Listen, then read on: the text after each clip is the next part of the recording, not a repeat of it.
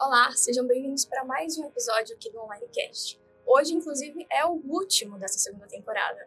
Meu nome é Lívia Lisboa e quem apresenta esse programa junto comigo é a Larissa Maís. Exatamente. Para encerrar essa temporada com chave de ouro, nós temos dois convidados muito especiais para falar sobre o futuro da tecnologia. Sejam bem-vindos Wesley Silva, que é CEO e cofundador aqui do Applications, e o Paulo Teles, que é CIO e Digital na América do Sul da Sonepar.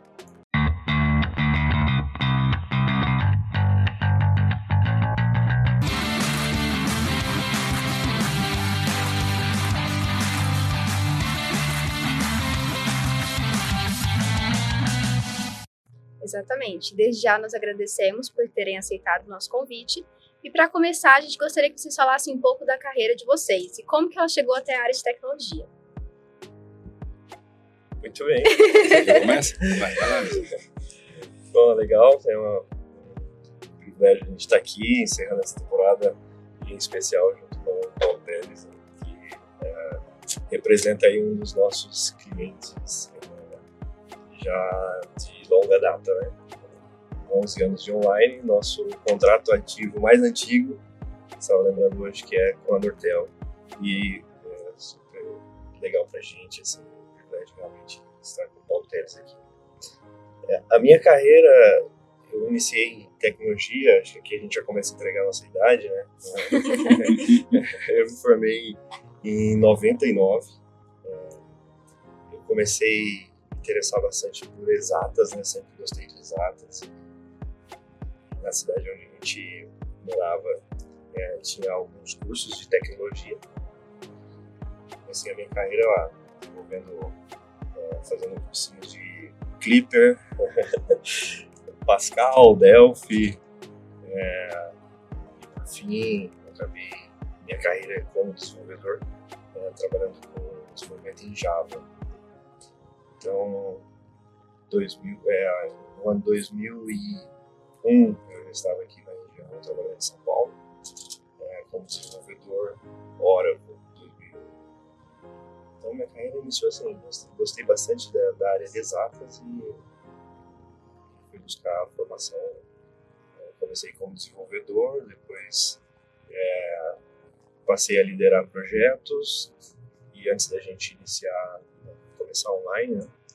é, eu finalizei minha carreira executiva tocando outsourcing dentro da, da IBM, projetos de grande porte. Então, minha carreira meio que deu uma, uma escalada assim entre 2005 e 2006. Eu já tinha deixado de ser desenvolvedor e tocando projetos de grande porte.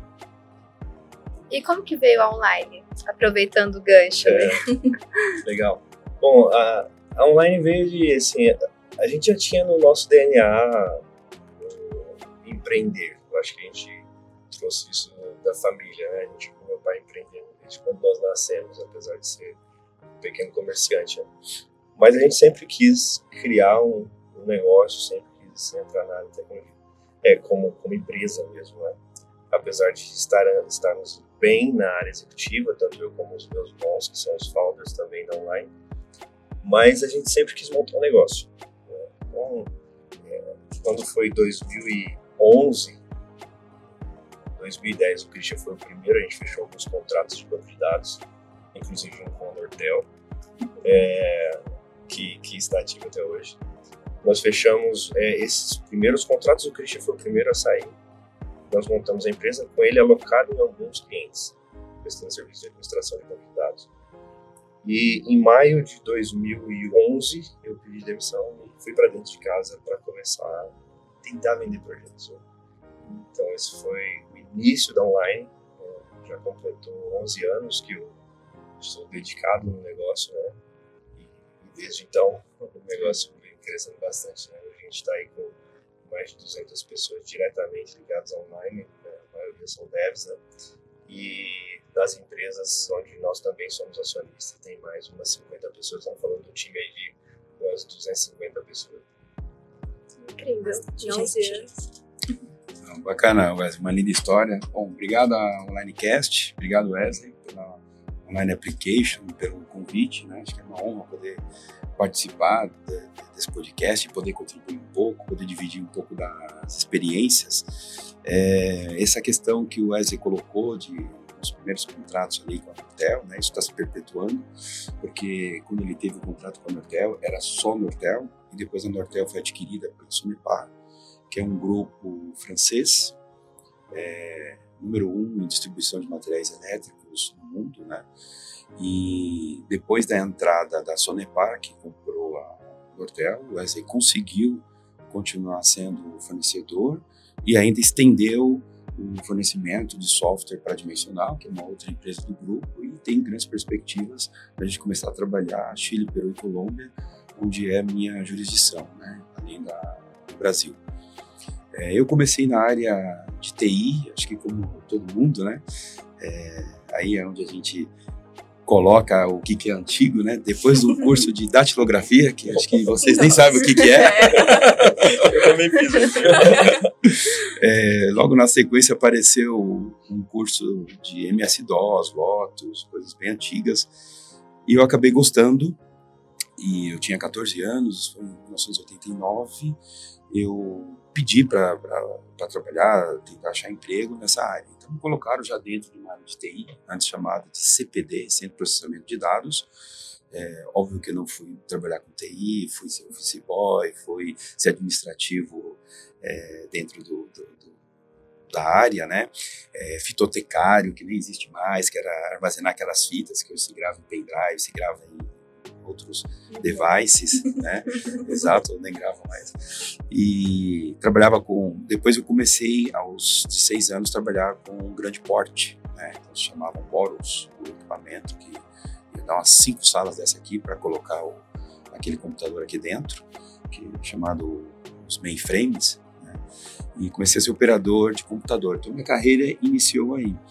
É, eu também me formei entre 99 e 2000, mas eu acabei demorando um pouco para ir para a faculdade, porque, como todo cara de TI, você. É, e naquela época não tinha tanta exigência de estágio, então você começava a trabalhar na área, então você se apaixonava, depois você não sentia que a faculdade ia te agregar tanto tecnicamente. Né? E aí, por insistência da minha esposa de fazer um curso, a gente achou um curso em comum que era Administração de Sistemas da Informação, e a gente achou que ia ser um curso que daria para os dois, pros dois, mas no final era um curso super técnico também. Então, os dois primeiros anos foram mais economia, gestão empresarial, é, tinha até aula de inglês técnico, e no terceiro ano virou muito técnico, também com Clipper, com Cobol, com tudo isso que o Wesley aprendeu. Sua esposa fez junto com você? Fez junto comigo é dois mesmo? anos. E acabou desistindo e se formou em letras. Deixa eu perguntar se ela estava na área hoje. Não, ela Dois caras que tem. Ela falou, não, cara não. e a esposa de hein? Não dá, não dá. Caramba, É. não dá, não dá. Ia ficar 24 Não, horas não, falando, né? 24 horas programando. Então ela complementou o outro lado, né? Porque uma coisa também difícil, às vezes, você encontrar profissionais e que falam inglês e nessas multinacionais é muito importante. Então, até dando, dando um recado aí para o público, estudem em inglês. Se vocês querem dobrar ou triplicar o salário dentro da TI, tem que falar uma língua, né? E o inglês é uma da- das primeiras, depois vem o espanhol. Então, me ajudou bastante também a, a ingressar nessa questão do, do inglês. E aí fui vindo, né?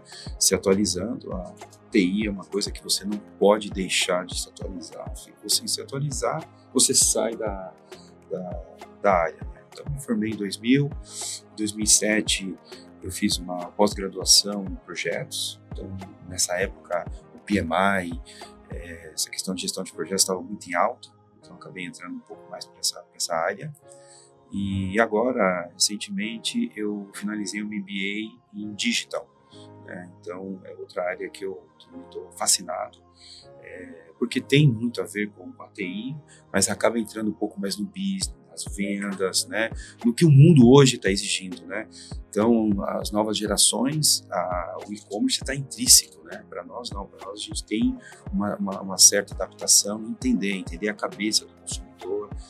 Então, é nisso que eu venho investindo. Legal. E você pode falar um pouquinho mais sobre a parceria da Sanepar e da Online? lógico.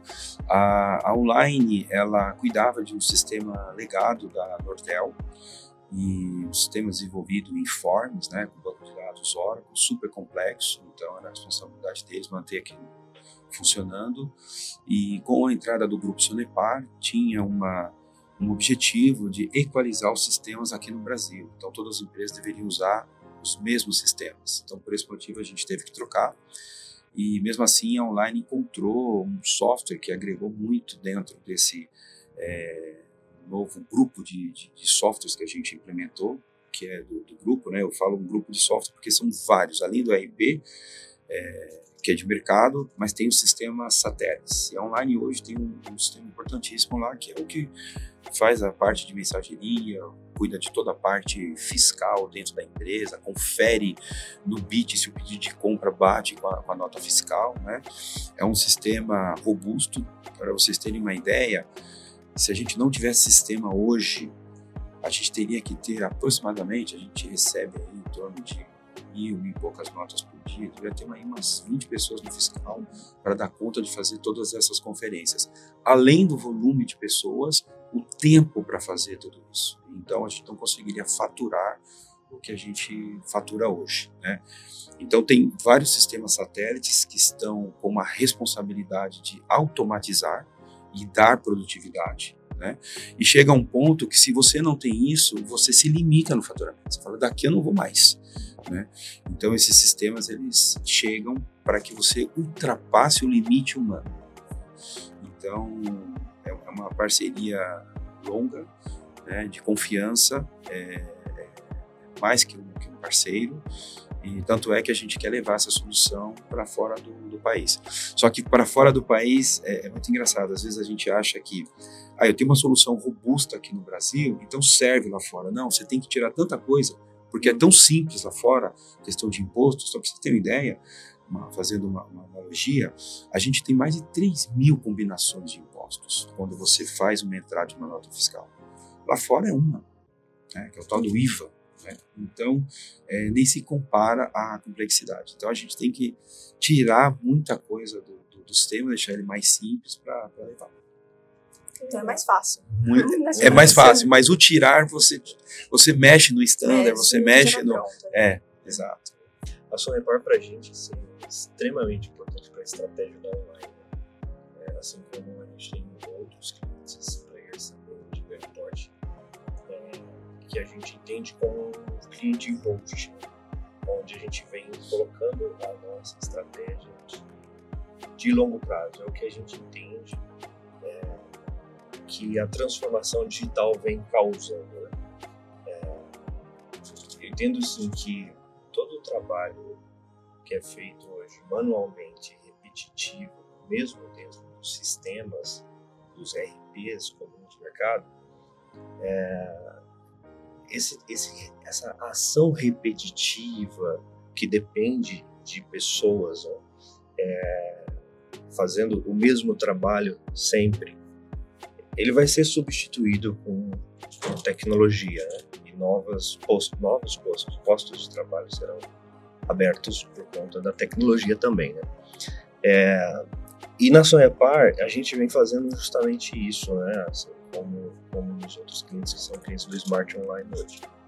Então, nós identificamos uma dor,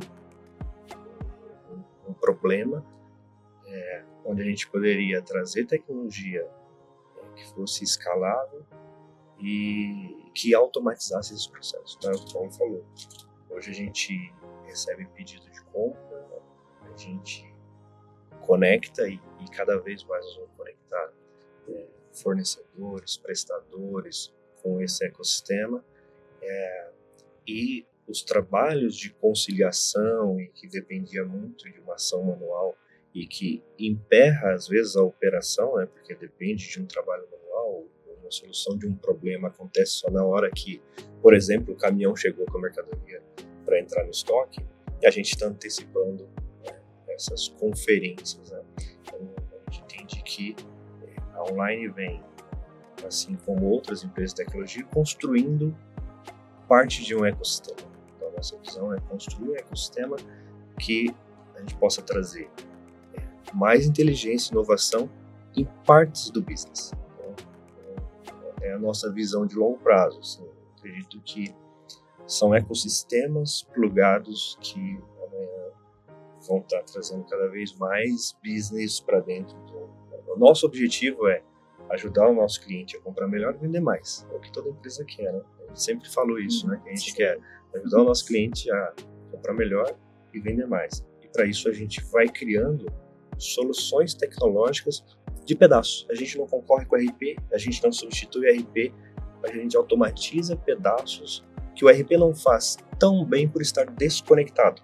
O RP é, é como se a gente estivesse colocando uma nuvem em cima dos RPs, colocando um cliente host aqui, guests aqui e se conectando né, através de cloud, né, de de tecnologia. E esse pedaço, né, Wesley, às vezes a gente colocando um pedaço, né, dá essa sensação de uma pequena de parte, pequeno, né? é, mas é uma pequena parte que não tem mais como regredir. Então, pegando até o exemplo que ele deu, imagina que um cliente comprou é, conosco material elétrico. Ele está numa construção. Então, nossos clientes são indústrias, construtoras, e tem um prazo para entregar aquela obra. Então, ele está dependendo. Então, a gente vende disjuntor, lâmpada, cabos, reatores, né, tudo aquilo que é material elétrico. EPI também, material de segurança. E um caminhão, quando chega, ele está chegando para abastecer o nosso estoque de algo que já pode ter sido vendido.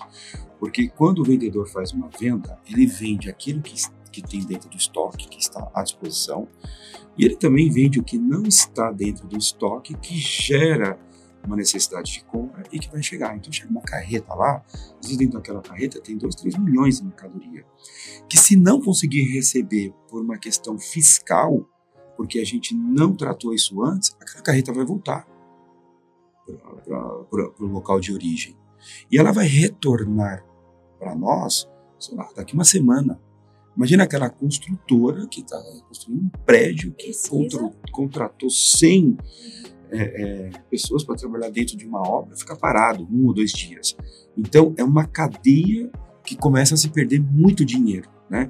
Então, nós temos muito contratos, contrato com empresas é, muito grandes, que elas têm linha de produção dentro de fábricas, que se a fábrica parar, ela perde milhões. Então, a gente tem a CLA de entrega. Então, por isso, do sistema Smart Online, fazer essa conferência com muita antecedência antes do caminhão sair. E às vezes eu estou dizendo de uma mercadoria que está vindo de outro estado, que vai demorar dois dias para chegar. Então, a gente ganha esse tempo. Então, você pega um tempão atrás, não sei, talvez 20, 30 anos atrás, que era tudo manual, é, o caminhão ficava um dia. O caminhoneiro, coitado, tinha que dormir na frente de um local porque estava desembaraçando fiscalmente aquela nota fiscal. Hoje esse problema nem existe mais. Então, hoje as pessoas nem sabem o quanto outras empresas sofriam um tempo atrás. E pode ser que tenha muita empresa hoje que nem, que nem sabe que isso existe e que sofre demais. Né? Uhum. Então, esses pedaços, eles fazem parte desse ecossistema, mas é, eu diria que é como um carro se você tirar uma roda. Né? Ele não vai andar. Então, não tem mais a empresa que entrou nesse mundo sair, ela não consegue mais regredir. Né? Faz parte mesmo do, do, do processo. É, a gente iniciou lá com, com emissão de documentos fiscais, lá tem bastante experiência em emissão né, de documentos fiscais em larga escala, dos players aí de, de grandes volumes de emissão. É, mas a gente entende que emitir um documento é, é commodity, né? É algo que todas as empresas têm que fazer, apesar de muitas empresas até de fora é, estão vindo e se tornando cliente nosso por conta da complexidade do Brasil, né? É, então a gente, por ser um player que já conhece e está muito dentro desse, desse, desse, desse segmento, né? Então a gente tem ajudado bastante os nossos clientes nesse ponto. Porém, nós entendemos lá atrás que isso era um commodity. A gente não queria ficar só em mensageria, só em emissão. Então gente começou a armazenar documentos, entender comportamento em cima de documentos armazenados, e aí a gente começou a pensar fora da caixa mesmo, né? Como a gente pode ajudar os nossos clientes a trazer inovação, a gente tem uma cabeça de inovação, a gente, a gente cria startups, né? Então, tá no nosso DNA pensar pensar fora da caixa mesmo e, e criando inovação. O Smart Online é, é um exemplo disso. Né? Como a gente vem gradativamente ajudando os nossos clientes. Então, o Sonepar a gente começou lá com, apesar de começar lá atrás com banco de dados, mas depois com, com mensageria, é, a gente avançou para automatização de processo mesmo, né? no caso da entrada. E, e, a nossa pegada é continuar inovando, né? Então, o nosso roadmap é daqui a pouco a gente ter uma, uma cloud de negócio mesmo, né? os nossos clientes estão conectados com seus clientes, com seus fornecedores, através da nossa cloud. E uh, acrescentando, pegando também esse outro gancho, inovar, o inovar é o que faz você ainda continuar nessa área. Porque a cada ano você começa a enxergar algumas demandas entrando né, dentro de alguns sistemas e aquela tarefa desaparece. Então, pegando o exemplo do Wesley, ah, trabalhava com banco de dados. Hoje você já tem sistemas que vão checar se o banco de dados está bom, tá, é, que vai performar bem com, com, softwares que vão monitorar. Então, acho que isso que é, que é, que é a questão de ter sustentabilidade do sistema, você está sempre inovando, está sempre trazendo questões para é, produtividade, porque produtividade ajuda a aumentar as vendas. É, não tem mais como algumas tarefas manuais serem feitas, então a gente vem o tempo todo pensando na inovação. Eu fui recentemente no evento de e-commerce no Brasil e tem um giro lá. Assim, você fica abismado de, de tantas coisas novas que, que, estão entrando. Né? E uma coisa que a gente já vem conversando é sobre analytics. Né? Então, todas as empresas têm muito, muitos dados, mas muitas vezes não sabem transformar isso em informação precisa para tomar decisões. E é nisso que a TI tem que ajudar. É aí que a TI tem que entrar. Então, o ato de comprar, de vender, de armazenar, é, as obrigações fiscais, contábil, é, isso já é algo, vamos dizer assim, intrínseco que não tem mais como, como mexer. Você pode melhorar alguma coisa, automatizar, mas isso não é o, o, o que os TIs, na minha visão, deveriam estar olhando, porque isso já vem é, como se fosse de prateleira quando você compra um produto. O diferencial está na inovação. Inovação é um negócio que não tem fim. Tá? Você pode começar em 100 mil e até um bilhão. Então, vale muito o conhecimento do negócio, o conhecimento da empresa, o quanto o fornecedor entende do seu, do seu business para sugerir a coisa certa, porque senão você também pode investir numa coisa que não vai dar é, é, muito resultado lá na, na, frente. Então tudo tem que ser muito cirúrgico, o momento correto. A gente tem N cases aí de grandes é, é fabricantes de software que lançaram software no momento errado é, não foram para frente e anos depois um outro lançou a mesma coisa e deu muito certo, né? Então é a mesma coisa para a empresa. Então você tem que entender qual é o momento que a empresa está. Então às vezes eu converso com outros CEOs, o pessoal fala, ah, eu vou trazer RPA, eu vou trazer automatização, eu vou. Ah, teu processo está tá bem estruturado, está documentado, as pessoas sabem o que, que tem que ser feito, né? Senão não adianta. Você trazer automatização onde, onde não está muito bem estruturado, você duplica o problema. Porque aí o problema vai mais rápido. Entendeu? O processo é mais rápido.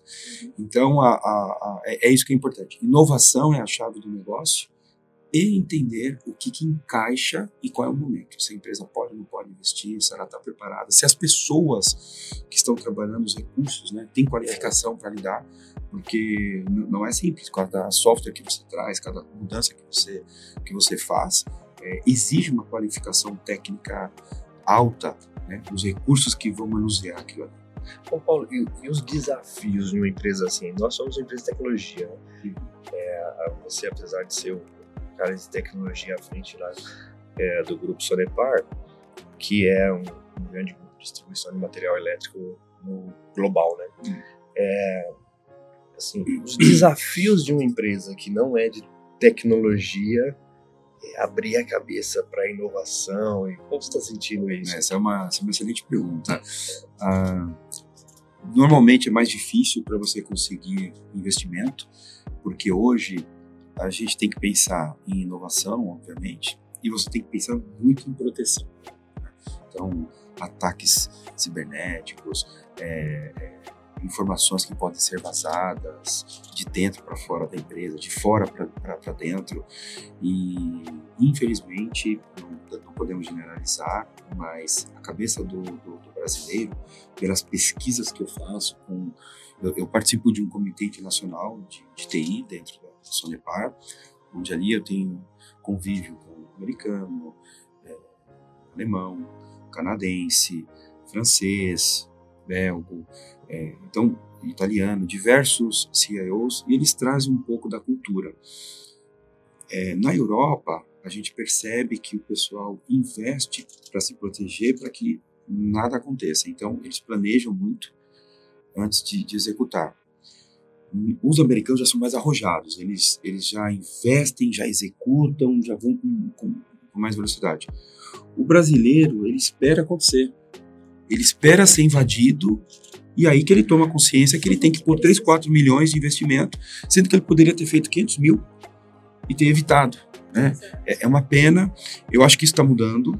É, a cada dia que passa, é, quando a gente mostra cases e explica né, o, o quanto estamos vulneráveis, você vê aí alguns softwares, tanto de redes sociais como de redes profissionais, é, até órgão governamental sendo invadido por, por hackers e as nossas informações vazam. Então a gente tem que ter essa preocupação com a inovação e com a segurança. E aí, respondendo a tua pergunta, essa, essa dificuldade de justificar acaba sendo um pouco mais dura, mas de cinco anos para cá entrou um novo CEO no, no grupo com a missão de fazer uma transformação digital. E a Sonepar mesmo sendo uma multinacional francesa, presente em 40 países, hoje ela fatura quase 20, quase 30 bilhões de euros ano, é, ela cresceu descentralizada, que é uma, uma coisa assim, é, é, até de se, se admirar, né? É, como é que ela foi parecendo war, assim, né? Foi dominando países e entrando cada vez mais em, em, em continentes, é, mas tudo descentralizado. Qual que era o grande foco da, da Sonepar? Eles fizeram um, um teste, um case, um piloto dentro da França, onde o fundador comprou uma empresa de distribuição de material elétrico, comprou 51% das ações, viu que aquela empresa tinha dificuldades financeiras, mas ele manteve a mesma estrutura, só entrou com um aporte, fez uma gestão melhor financeira, com os investimentos, essa empresa começou a lucrar. E ele usou essa estratégia e começou. Comprou uma segunda empresa na França, depois comprou uma na Alemanha, depois foi para a Itália e entrou em 40 países. É, imagina que a empresa viveu nesse formato 50 anos. Né? E de 5 anos para cá, ela resolveu fazer uma semi-centralização. Então esse CEO ele vem puxando, criou esses comitês de TI, então tem um head de digital que responde direto para o, o CEO. Debaixo dele tem VP de cliente, VP de supply é, e tem o CIO global que é um VP de TI. Qual é a missão desse VP? Esse VP ele precisa motivar todos os CIOs regionais, né, e aí eu sou um, um desses, a implementar o standard, o que o grupo definiu. Qual é o RP do grupo, qual é o software de compras do grupo, qual é o e-commerce do grupo. E hoje, por exemplo, a Sonepar, ela não tem mais receio do concorrente dela tradicional. A gente não tem mais essa preocupação. O nosso concorrente tradicional, que faz a mesma coisa que a gente faz, está muito atrás. Então, nós já temos outras preocupações. Hoje, as nossas preocupações é com o concorrente e-commerce. Porque esse concorrente e-commerce, esse sim está muito bem estruturado, esse tem muita automatização, tem muita inovação, e a partir do momento que ele definir que ele quer vender o mesmo material que, que nós vendemos, aí sim ele virou um bom concorrente.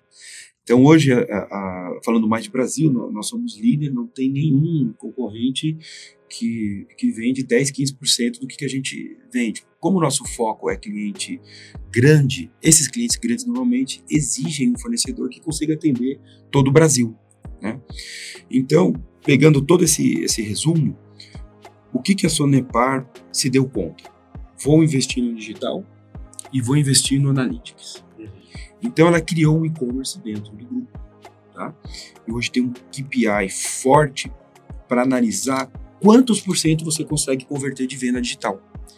Então, eu, eu, na minha opinião, foi uma excelente estratégia, porque ao invés de fazer como toda empresa gringa faz, que é pôr um RP mundial e sair fazendo aqueles rollout, que isso leva 10 anos, no nosso caso com 40 países, poderia levar 30, 40 anos, eles fizeram o contrário.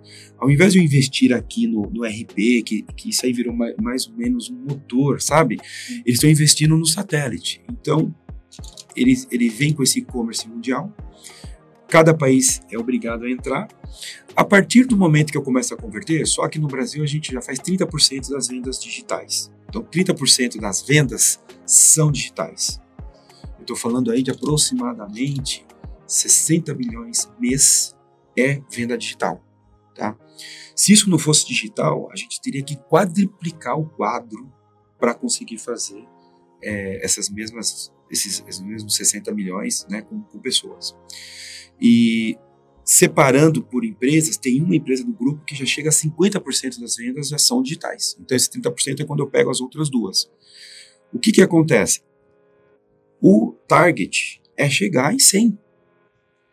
Se a gente chegar em 100, você arrumou o problema da inovação, é, desse tradicionalismo, você faz essa virada, né? Assim, parece simples, né? Assim, não, é só ir aumentando, mas...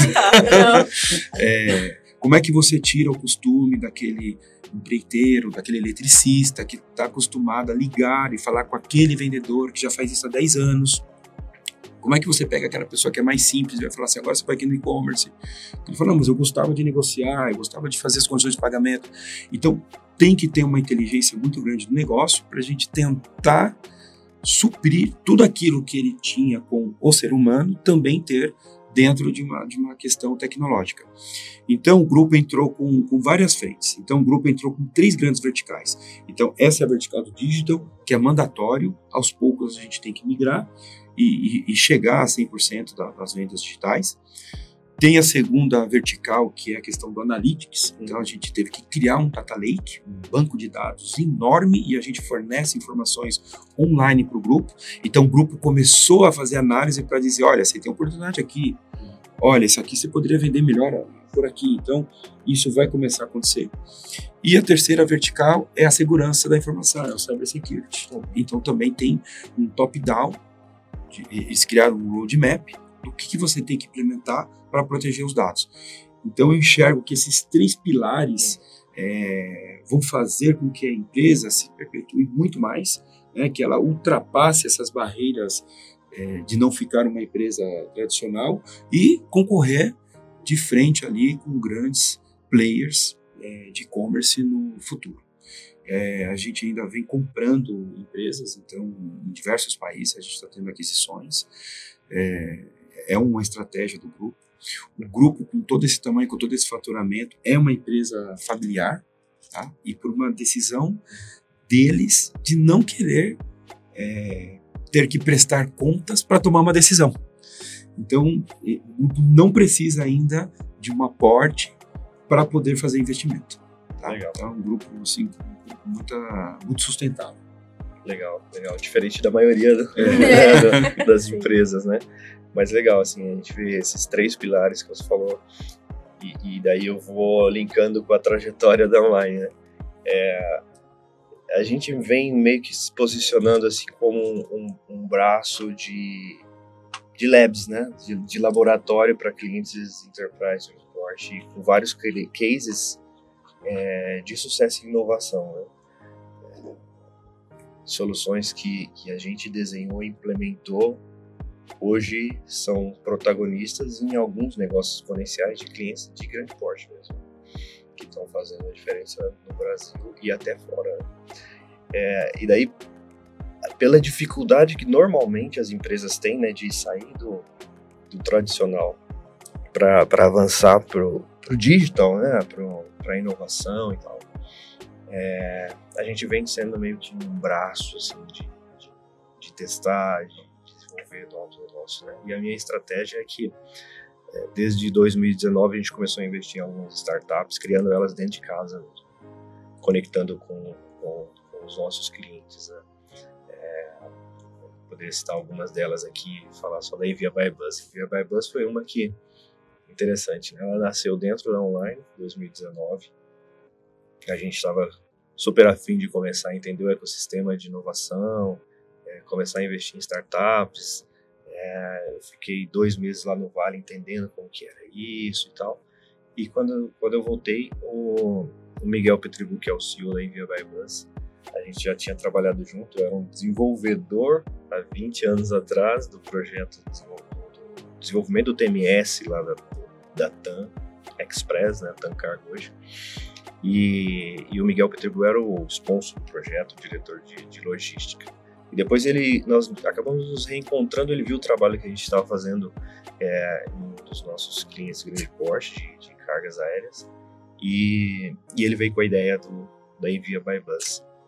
E aí a gente com essa pegada de inovação, de testar, né, de, de, de começar MVP, né, essa pegada de startup, é, a gente conectou Envia by Bus com alguns dos nossos clientes, como o PS, foi um dos primeiros que a gente conectou, testamos o envio de mercadoria lá, de, né, de pacotes, de pequenos pacotes, encomendas, é, que vem do mundo para virar copos e daqui espalha pelo Brasil. A gente colocou no ônibus em cinco destinos e começamos a testar isso, assim, MVP mesmo. Né? E entendemos que faria super sentido. Hoje a Envia by Buzz é um negócio que está rodando sozinho, já conectado com vários outros clientes dentro, dentro da própria online e fora também. Então, a gente vem meio que criando, preparando esse terreno, sabe, para a gente ser esse braço de inovação dos nossos clientes. Né? A gente consiga testar a inovação rápida, é, validar e, e, futuramente meu objetivo é que os nossos próprios clientes estejam criando novos negócios junto com a gente mesmo. Né? Então a gente vem preparando esse ecossistema para isso. Né? É, como a gente é tecnologia, os clientes têm uma dificuldade, mas precisa migrar, né? sair do tradicional ir para inovação. E tecnologia é o meio, né? Não, não é tudo tecnologia, mas tecnologia é o meio para potencializar isso. Então, legal. E você falando dos três pilares, a gente vê a gente inserido nos três, três. inclusive. É, é e, e, esse que você colocou, né, desse, desse exemplo dessa, dessa startup, hoje, nosso maior custo depois de headcount é frete, porque a gente tem muitas entregas. Né? Normalmente a, a, as TIs elas acabam automatizando naquelas áreas que acabam puxando mais, ou na área core da empresa. Então, a área core da, da, uma empresa de distribuição é compras e vendas, né? mas na ordem é vendas primeiro, depois compras, depois logística. Né? E logística está passando por uma transformação há muito tempo, né? É, de ter que entregar. Então, a gente hoje com e-commerce que a gente faz compra, você compra de manhã, à tarde entrega. É, a, a, cada mudança que eles fazem, é, colocam qualquer tipo de, de forma de, de, entrega, até via Uber, via correio, via, via Sedex. Então, a questão da, da, do tradicionalismo, né, para quem fica nele, não vai se sustentar. Então, no nosso caso, a gente também está estudando, porque isso é um calo eterno. Às vezes a gente fica na dúvida se vai ter carro próprio, a gente ou é, terceiriza tudo, ou faz um mix, porque é tudo dentro de um CD. Imagina assim, a gente tem quase 700 mil itens cadastrados dentro do, do sistema. A gente transaciona 50 mil itens no mês. Então é muito item, é muito pulverizado. Né? Imagina chegando aproximadamente 15, 20 carretas, chega para descarregar e sai carregada. Né? Todos os dias, todos os dias. Então, toda a logística, a rota. É, então, para começar a ter ideias dentro dessas áreas, tem que entrar muito a fundo. E aí eu acho que é um mídia online tem muita expertise, uhum. vai poder agregar demais e, e, é uma das áreas core, né? Então, só, só recapitulando, né? Dentro da distribuição é vendas, compras e logística, né? Eu preciso comprar bem para vender bem e entregar bem. Né? Então, a, a, então essas, essas três áreas precisam estar sempre em sincronia. E normalmente, em vez de regra, investe muito no comercial. Né? Porque tem se aquele, aquele mindset que se eu quero aumentar as vendas, eu preciso trazer vendedor, eu preciso pôr um CRM, eu preciso trazer um, é, telefonia na nuvem. E, então, vai fazendo uma série de, de, de situações para melhorar o ambiente, tanto para o vendedor quanto para o cliente que está comprando. Né? Também se melhora algumas coisas em compras, mas a logística é sempre o local mais é, é, complexo de se mexer e de se inovar, porque também é muito caro. Então, quando você pensa em software de WMS, robôs, para ficar dentro de uma área de logística, é tudo muito caro. Então, você precisa fazer um projeto, um plano muito bem feito, para ver se vai ter ROI, quando é que vai ter um, payback, né? E aí é onde, onde eu coloco, né? Às vezes não se paga. É onde você tem que ver em que momento a empresa está. Né? Vale a pena fazer um investimento aqui de 10, 15 milhões para robotizar todo o meu centro de distribuição? Quanto eu vou aumentar de linhas expedidas mês? Quanto isso vai aumentar o meu faturamento? Quanto eu estou perdendo de faturamento porque os vendedores vendem e eu não, não tenho é, como entregar no tempo que o cliente queria? Né? Quantos orçamentos eu deixo de responder porque a quantidade de vendedores não dá conta? Então, é nessas é, análises que você começa a trazer softwares que vão ajudar. Legal, acho que a gente foi passando assim pelas uhum. perguntas é, ao longo da conversa. É, mas o que, vocês esperam do futuro, tanto da Online App quanto da Sonepar, assim, em relação às tendências também do mercado? É, você até comentou do evento que você foi. Gostaria que você falasse um pouco do que vem por aí. É, uma das coisas que eu vi no, no, no, evento, que já não é nem tão novo, né? É, se a gente pegar um pouquinho atrás, a gente tinha aquele papel do engenheiro de dados, que é aquele recurso que mexe no banco de dados, pega os dados, consolida num lugar. E se falou muito sobre o data science, né? Data science, data analytics, que são profissionais que vão fazer análise dos dados. O Data Analytics ele faz algumas visões e te explica como sua empresa está agora. O Data Science ele faz uma coisa é, olhando para o futuro. Então ele faz algumas simulações. Se você mexer aqui, pode acontecer isso, pode aumentar aqui as vendas, você pode mexer na. E, eu vi softwares que estão fazendo isso automaticamente. É lógico que a gente sabe que não existe mágica, né, Wesley? Mas já tem softwares com essa inteligência, que você pluga ele numa base de dados e já começa a te dar alguns mindsets. Né? Então isso, isso eu achei muito legal lá dentro. Eu vejo que uma da, da, da, das verticais que o grupo está trabalhando e não está tão avançado assim, mas que, que deve caminhar para isso, é essa questão de, de, de análise de dados para você começar a descobrir. Hoje a gente fatura aqui no Brasil em torno de 170, 200 milhões mês. Aí vem uma pergunta: eu posso chegar a 300 milhões mês? Os dados vão dizer isso. Né? É, para você ter uma, uma ideia, uma coisa assim até um pouco engraçada, mas é cultural.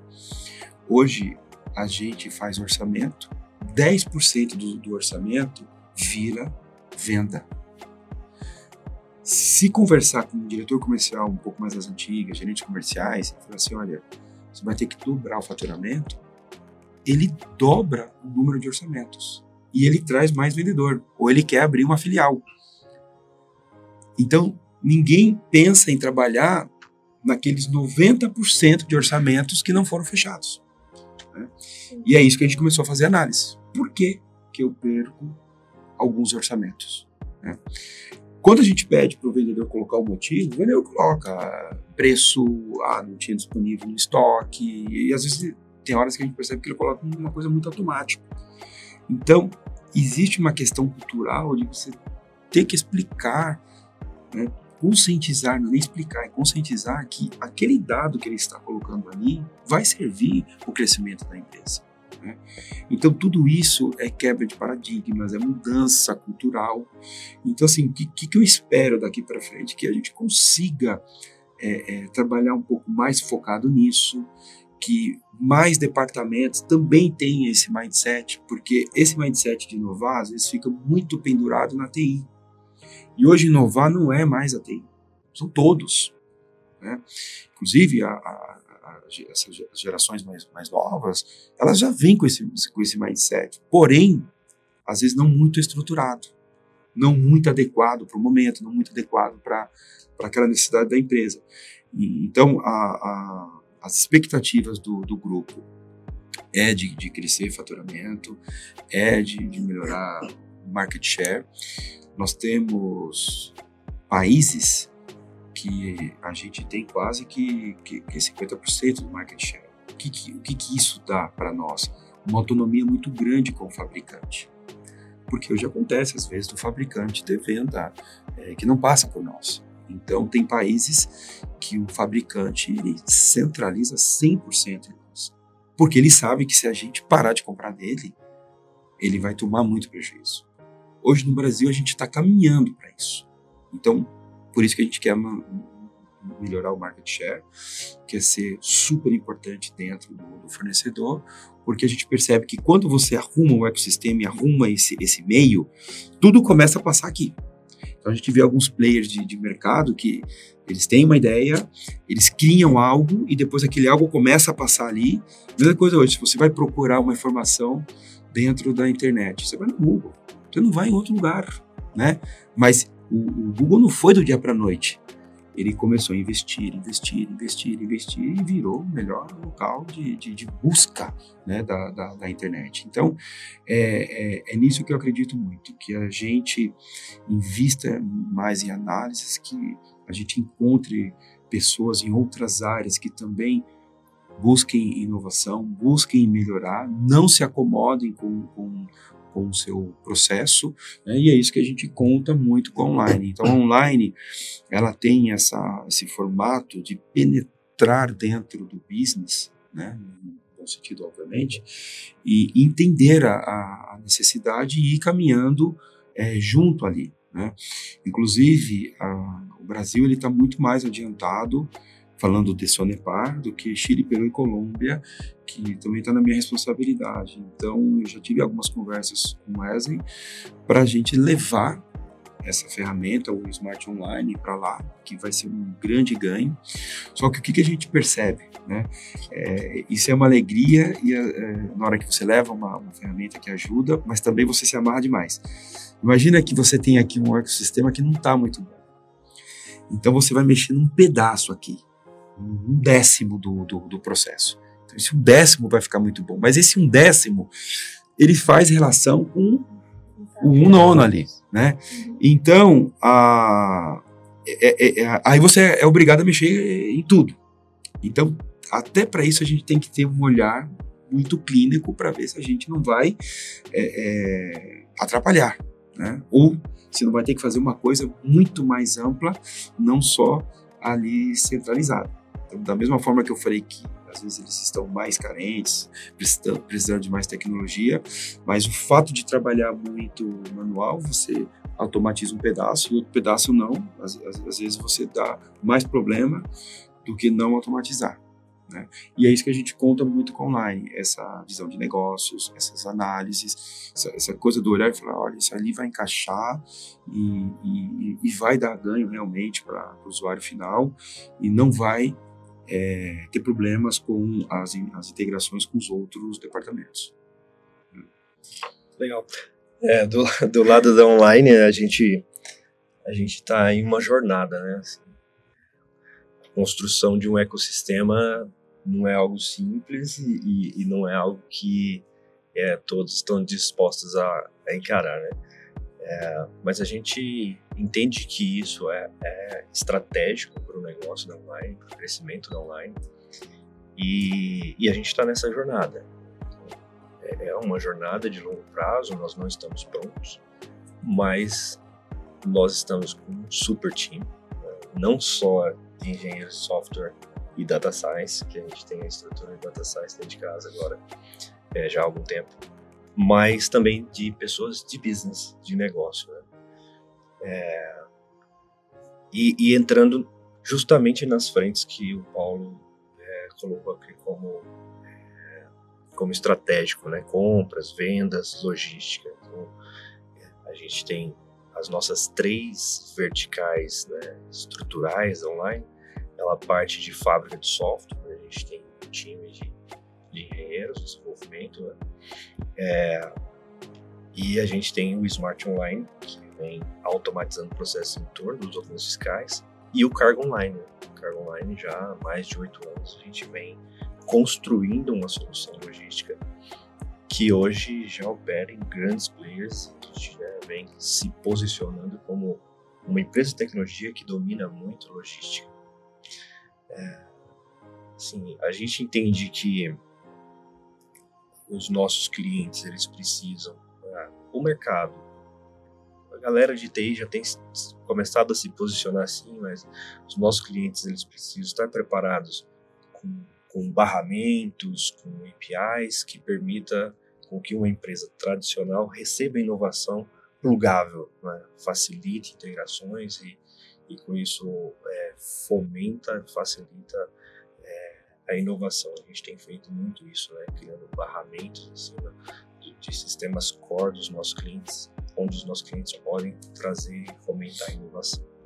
A online está numa pegada forte, a gente vem desde o ano passado dobrando o faturamento. Né? Esse ano a gente dobra de novo e a nossa meta é dobrar até 2025. É, e com isso a gente se torna um, um player, né, um player robusto aí de tecnologia. É, a gente vem é, é fazendo investimentos é, de, de, longo prazo, então tem pessoas que estão junto comigo hoje, junto comigo hoje, olhando pro, abrindo caminho para o nosso próximo passo, o ano que vem, por exemplo. Então, a gente começa agora a entrar no mundo financeiro, a gente acabou de, de adquirir participação uma fintech, a gente vai fazer o lançamento de uma próxima, já dando uns spoilers aqui, né? É, e então, assim, eu junto com alguns executivos estamos trabalhando na estratégia de longo prazo, enquanto o nosso time de operação vem trabalhando no, na nossa estratégia de curto prazo, nos OKRs trimestrais.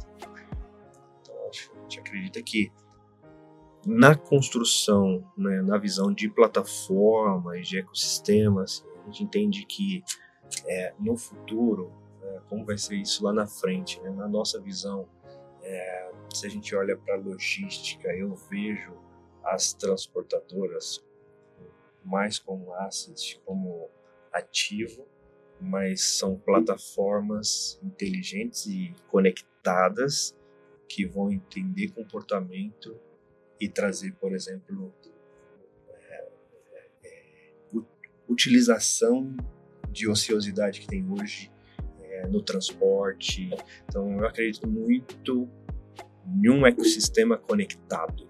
Acredito muito que futuramente são plataformas em cima de comportamento por causa de dados, com machine learning, inteligência artificial, que vai estar ajudando as empresas a comprar melhor e vender mais.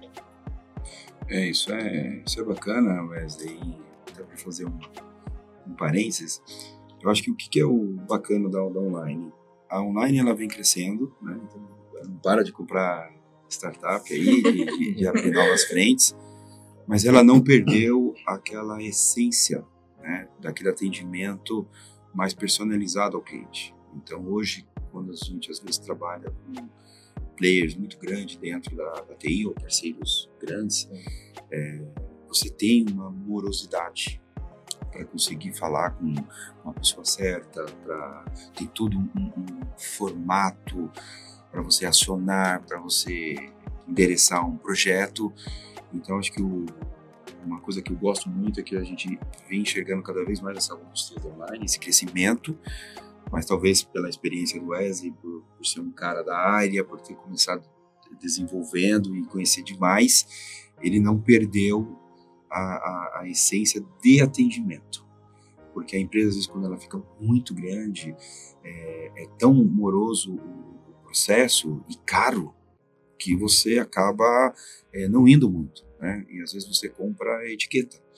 Então, online, eu vejo que ela está chegando nessa robustez, está se encostando nesses grandes players, mas por outro lado, você está conseguindo manter aquele atendimento personalizado, é, não pelo menos para dentro da Sonepar, né? Posso falar para a Sonepar, é, e, e, muito fácil de contatar.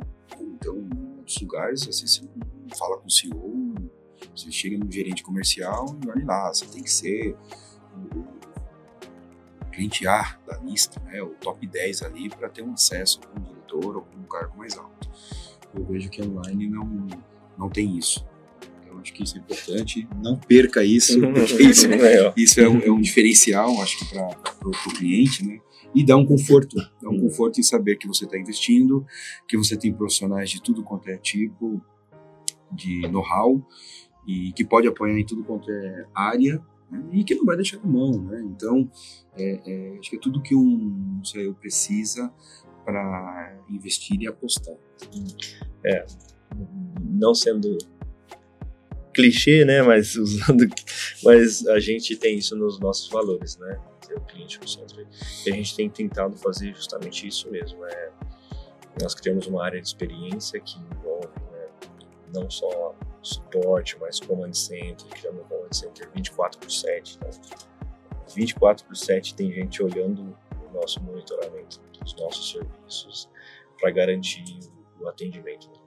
Então isso realmente faz parte do nosso DNA e a gente quer continuar com isso, né? Eu acho que é um dos diferenciais aí. E não é do Wesley, viu?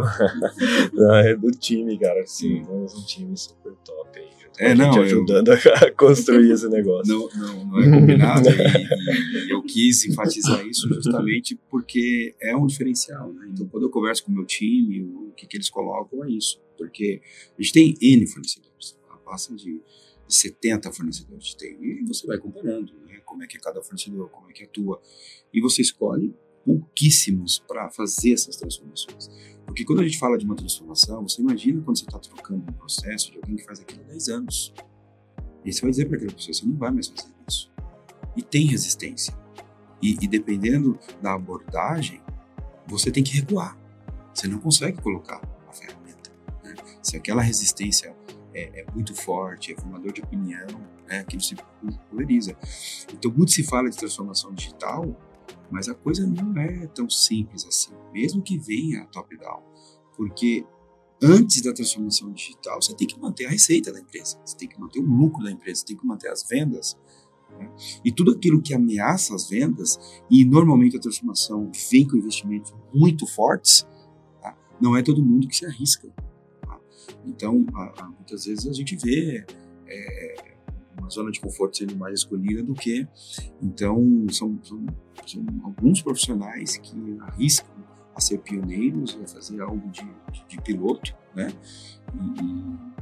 E, e, é isso que eu, que que eu gosto, porque se, se, não são essas pessoas, né, a gente não, não muda, né? A gente vê pioneiros em tudo quanto é lugar.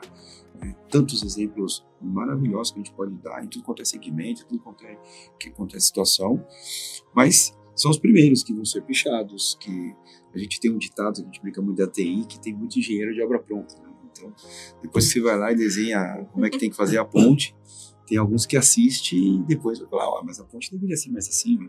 depois que tá pronto, depois que tá pronto, até a gente que desenhou, é, oh, poxa, se, se, eu fosse fazer agora eu mudaria, né? Então, acho que a gente não tem que perder isso. Então, eu vejo que a online, no, no, do lado dela como fornecedor, tem essa cabeça de adquirir, de comprar verticais, está mudando bastante a, a, o segmento, então não é mais só uma empresa que faz é, desenvolvimento, uma fábrica de software, né, como você colocou, tem parte analítica, engenharia de dados, BI, é, produtos, né? E, então acho que é isso aí, Wesley. Eu acho que tem que continuar nessa linha, ajudando os CROs a, a inovar, né? E, e encorajando a, a, se arriscar mais, porque depois colhe-se frutos. Né? Então, a, aqui quando eu iniciei na, na Sonepar, uh, os quatro países é, estavam com assim ninguém trabalhava no cloud então todo mundo trabalhava local né? dentro do Brasil tinham cinco empresas todas trabalhavam com data center local você fala assim puxa entrei em 2014. Em 2014, trabalhando local, né, trabalhando local. Quando eu fui falar que tinha que ir para o cloud, eu tive algumas respostas do tipo, olha o meu data center que maravilhoso, realmente maravilhoso, assim, com vidro, é, aquele piso falso com vidro, aquela coisa linda, mas não é usual. Se amanhã você crescer demais e tiver que mudar daqui, você perdeu tudo isso. Né? Então, tudo isso são conquistas. Hoje a gente trabalha 100% no cloud. Os sistemas são iguais para todas as empresas. Alguns a gente estendeu para fora do, do, do país. Né? E tudo isso com uma estratégia regional. Lógico, CEO, VP financeiro sênior, todo mundo alinhado, falando, é isso que nós temos que seguir. E ajudando a gente, porque você vai, você tropeça, você cai, né? você arruma, e aí e vai indo. Depois você vai olhando todo, você fala assim, olha, foi bom para a empresa, mas é uma, é uma caminhada que você escolhe que não é tão simples assim. Quando a gente coloca, mostra os PPTs, é tudo muito bonito, né? É tudo lindo depois. Mas todo mundo que cresceu, cresceu sofrendo, enfrentando barreiras culturais, quebrando paradigmas, mostrando para as pessoas que aquilo era o caminho e como você colocou lá no início, né, Wesley? Da mesma forma que um monte de empregos são é, é, acabam, mas cria-se novos empregos. Eu acho que cria mais do que perde. Né? Então, se as pessoas começassem a perceber que, puxa, eu vou migrar, eu vou apostar, eu vou investir nisso aqui, ela ia melhorar, né? ter promoção, promoção, né? do que às vezes se garantir numa coisa que não é duradoura. Acho que, acho que é isso aí. Legal. É, bom, finalizando minha fala aqui, Lívia e Lari, é, é incentivo né, aos CEOs, né, não só aos nossos clientes, como a gente sempre tem a oportunidade, a gente fala disso, né, é, fomente a inovação, crie barramentos, né, é, um, é um passo. Você cria um barramento onde você possa plugar a inovação, facilite você a plugar soluções que vão resolver pequenos né, problemas, automatizar pequenos processos, melhorar uma parte da operação.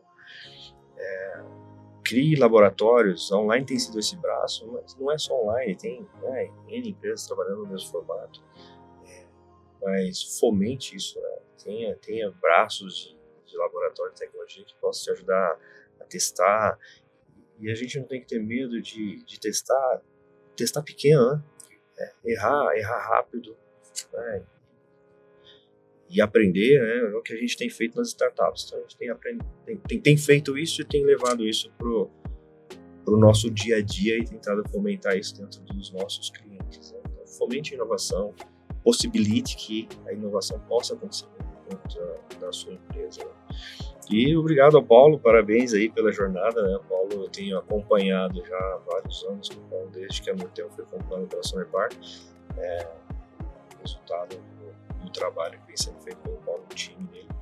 Em especial nesse final de ano, começo de ano, centralização de RP e, e os desafios né, de trocar um sistema que foi desenvolvido há, vem, vinha sendo desenvolvido há 20 anos atrás, eu acho, é, que era a cara da empresa e passa a ser a usar uma outra solução de mercado e tal. E eles vêm fazendo isso com maestria. Parabéns, obrigado. Obrigado pelo, por ter aceitado o nosso convite, né, de bater esse papo aqui com a gente. Só agradecer vocês dois que puderam vir aqui. Não, imagina, obrigado, Lili, Wesley. Foi um prazer falar um pouco né, dessa trajetória, acho que é bem gostoso, né? A gente poder relembrar um pouquinho de como a gente começou, é, é, é gratificante, porque a gente que faz o que gosta, é, é, gostoso lembrar um pouco da história e falar de, de, de futuro, né? Então, eu, eu que, que agradeço. É, como você colocou, né, a gente fez muitas mudanças, mas hoje, quando as pessoas perguntam para mim qual que é a tua tua qualificação, tua expertise. Eu sempre falo gestão de pessoas. Eu tenho um time muito bom e o que eu mais faço é incentivar o meu time a andar. Né? Então, eu brinco que eu não faço nada lá, a não ser incentivar o, o, o, time e entender né, se, se, se tem um, um, bom caminho. Então, O time é essencial. Você não faz nada sozinho, ninguém cresce sozinho, nem fornecedor, nem cliente. Né? Então, tudo é um conjunto. A gente percebe que, ultimamente, a, a, o compartilhamento da, benchmark, essas coisas, história, está tá acontecendo mais, né? Hoje, às vezes, um concorrente abre as portas para você conhecer. Às vezes, o concorrente se ajuda né, numa, numa, numa finalidade em comum para os dois, coisa que não acontecia antes, né? Antes era aqui segredo, aqui, isso aqui é proibido, igual o segredo da Coca-Cola, né? É, hoje não, hoje você consegue ir no seu concorrente, fazer análise, conversar com os pares. Então, eu acho que a coisa está tá, tá muito mais divertida, muito mais aberta. Né? Então, muito obrigado pelo, pelo convite, foi um prazer, né? contem comigo. Obrigada, a gente que agradece. Foi gratificante, mas também muito inspirador. Ouvir a história da Sonepar junto com a online, com certeza vai incentivar muitas pessoas que estão nos ouvindo. Então, muito obrigada. Obrigado a vocês. E a gente finaliza hoje a segunda temporada do OnlineCast. E a gente só tem que agradecer a Online que promoveu esse programa e também a você, Paula, que veio aqui conversar com a gente. Pois é, e não se esqueça de seguir a Online nas redes sociais, no LinkedIn, Instagram. E também, se quiser conhecer mais sobre a empresa, acesse nosso site Inclusive, nas plataformas de streaming também dá para seguir a gente. Então, vamos lá. Até mais, pessoal. Até tchau, mais. tchau. tchau, tchau.